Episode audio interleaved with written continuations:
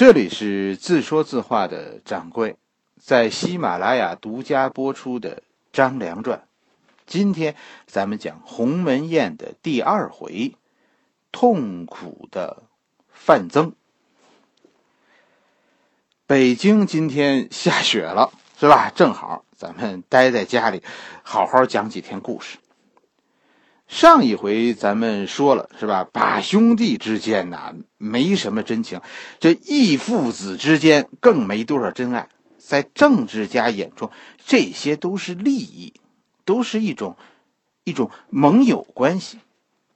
当咱们了解了说现在项羽正在发生一个思想转变，从一个低调的年轻人到成为一个呃成功的大将军。现在呢，又得到千千万万的人的拥戴，正准备项羽现在啊，正准备走出他人生最重要的一步——独立。项羽开始谋求脱离楚王，并为此，项羽正在大造舆论。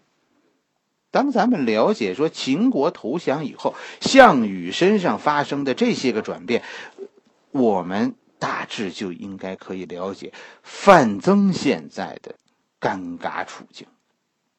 现在驻军在荥阳和函谷关之间的楚军，随时有哗变的可能。虽然说范增手里现在有本钱，是吧？八千子弟兵还是听范增话的。在很长一段时间，在此后的很长一段时间，范增也都是这支楚国贵族子弟兵的实际指挥人，但。好汉难敌四手啊，恶虎还怕群狼。周围几十万土匪武装，现在都要跟着项羽造反，或者更准确的说，他们现在正推着项羽这个糊涂蛋一步一步走上不归路。历史你看，确实就是这样。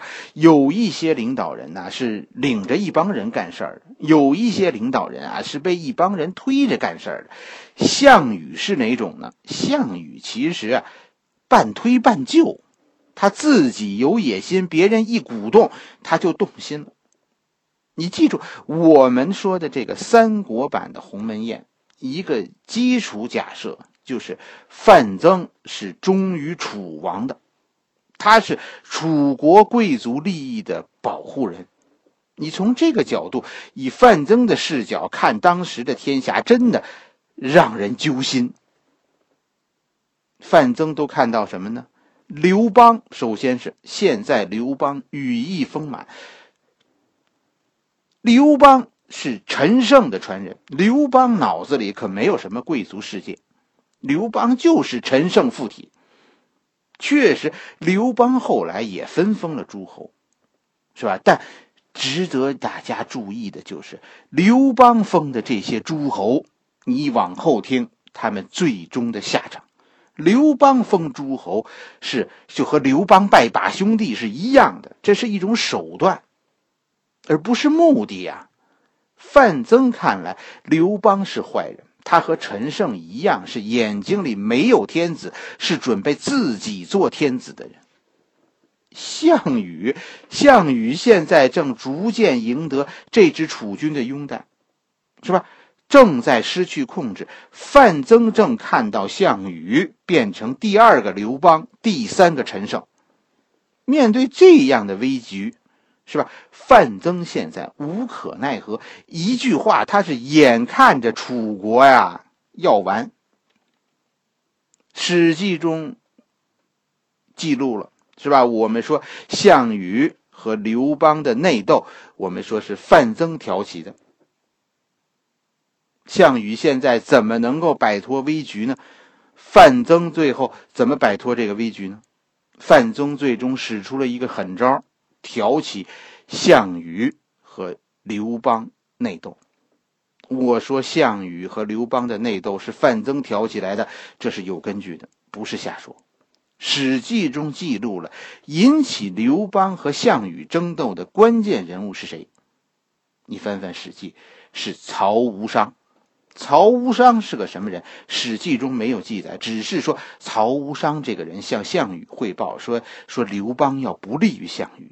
项羽这才要和刘邦分出一个高下的，有趣的是，《史记》中虽然没有记录曹无伤的来历，但《史记》中记录了这个曹无伤的职务。《史记》中说，曹无伤是刘邦军中的左司马。左司马这个职务，我跟你说，这个职务有点意思。我告诉你一件事，就是我我关注过刘邦手下这帮人的职务。刘邦他们啊，刘邦这个人，他显然是执行的秦国体制的。这恐怕和刘邦的家底儿，就是沛县五人组，他们以前都是秦国官吏，就恐怕跟他们这个这个出身有关。刘邦执行的是秦制，所以在刘邦的军队中都是主官负责制，主官说了算。秦国的官职都是大夫。是吧？你看历史中，秦国的官职都是大夫，秦国中就没有过司马这个体制。司马是楚国体制，范增的职务就是司马，啥意思？政委。将军管增管作战，司马管后勤。你想想，刘邦用兵都是按照秦国体制来的，可现在在刘邦的军队中突然冒出一个司马。这个政委是谁派的呢？当然是楚王。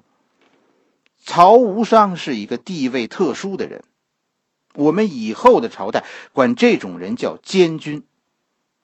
范增和曹无伤是同一个系系统内的，他们都是司马，都是监军。曹无伤是来监视刘邦的。而范增，范增不是派被派来监视项羽的。范增当初是被派来兼任监视这个项羽的前任宋义的。而宋义后来懒政，是吧？他他作弊上官，要搞武装割据。范增是利用项羽杀了宋义。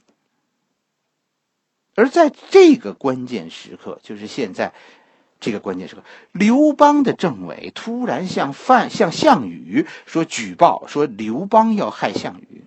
你想想看，这会不会是项羽的政委范增的主意呢？太可能了。范增和曹无伤是一个系统内的人，他们都是楚王的人，他们有共同利益，有共同语言，有交流。就从。这个刘邦军中不寻常的职位，和他在和这个曹无伤现在干出的这件匪夷所思的事情，再加上我们对当时范增处境的了解，我因此推测，项羽和刘邦的矛盾是范增挑起的，而且是范增有意挑起的，啥目的？为了让他们兄弟相残，让楚国余力，范增是楚王的死粉儿。我们讲范增的这个政治倾向是有根据的，也有证据。八千子弟兵，在在此以前和在此以后都是跟着范增的。最终范增死的时候，就是就是他们八千子弟兵安葬了范增。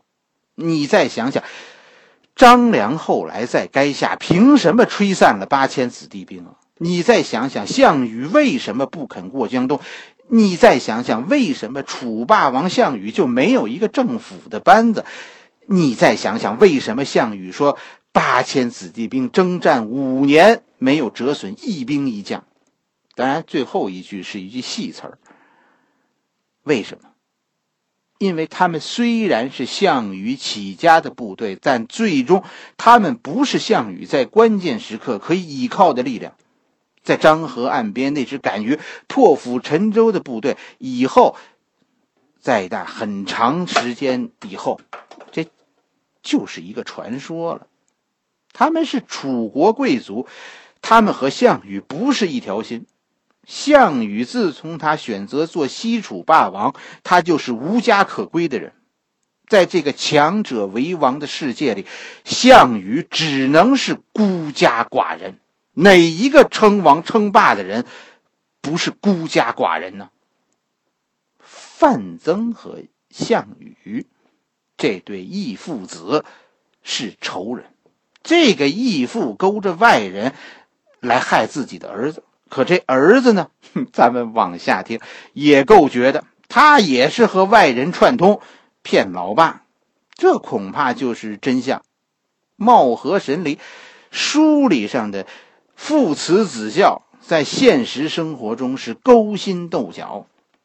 我是认为，就是范增让曹无伤向向项羽密告说刘邦要图谋不轨，偏巧刘邦这个时候也在担心项羽有图谋。为什么呢？也有人向刘邦报告说项羽不轨，这《史记》中说的，谁说的？《史记》中没记录，只是说有人或向刘邦报告。你听着，这边有人向刘邦报告，那边有人向项羽报告，你说这是不是太巧了呢？刘邦得到报告以后，就向函谷关增兵。项羽是刚听到。有人报告，就看到刘邦动兵了，紧跟着义父就来了。范增劝项羽先下手为强，杀了刘邦。这一切啊，我跟你说，就是有人在背后挑事儿，没错，安排好的。项羽于是立刻就进兵攻占函谷关，进而屯兵霸上。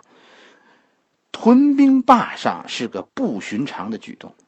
实际上，项羽现在堵住了刘邦的退路，就横在长安和武关之间了。占领霸上，项羽的部队对刘邦已经形成了从从东面和南面两个方向上的包围。西面在长安西面的宝鸡当时尚未投降，长安北面是黄河。其实刘邦这下子就算是陷入包围了。秦王梦。刘邦的秦王梦现在一下子就醒了。就在这个时候，又有一件让我们奇怪的事情发生了。什么事关键时刻再次出现了告密人，这个人竟然是项羽的叔叔项伯。为什么说这是一个奇怪的事儿？因为《史记》中记载的，项羽当时要偷袭刘邦，让项伯给拦住了。项伯的意思是说呢，呃，应该给刘邦一个说清楚的机会。项羽答应了，于是就取消了夜袭。而项伯呢，项伯连夜就跑来找张良，要带着恩人逃走。项伯，咱们以前说过，项伯和张良认识。项伯当年犯事儿，就是张良收留了项伯。那会儿，呃，这张良不是在下邳当老大的吗？是吧？史书中说，现在是项伯要报恩。我跟你说，这个事儿啊，有说不通的地儿。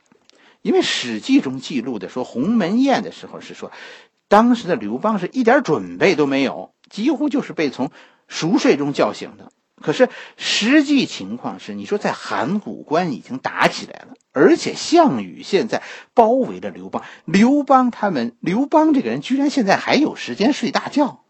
更有趣的一件事，你可能没注意到，整个鸿门宴这个故事里没有萧何。萧何这个时候在咸阳整理秦国档案。好家伙，刘邦这帮人的心是真够大的，是吧？这边都要出人命了，那儿他们还整理档案呢，这不合逻辑，这是怎么回事呢？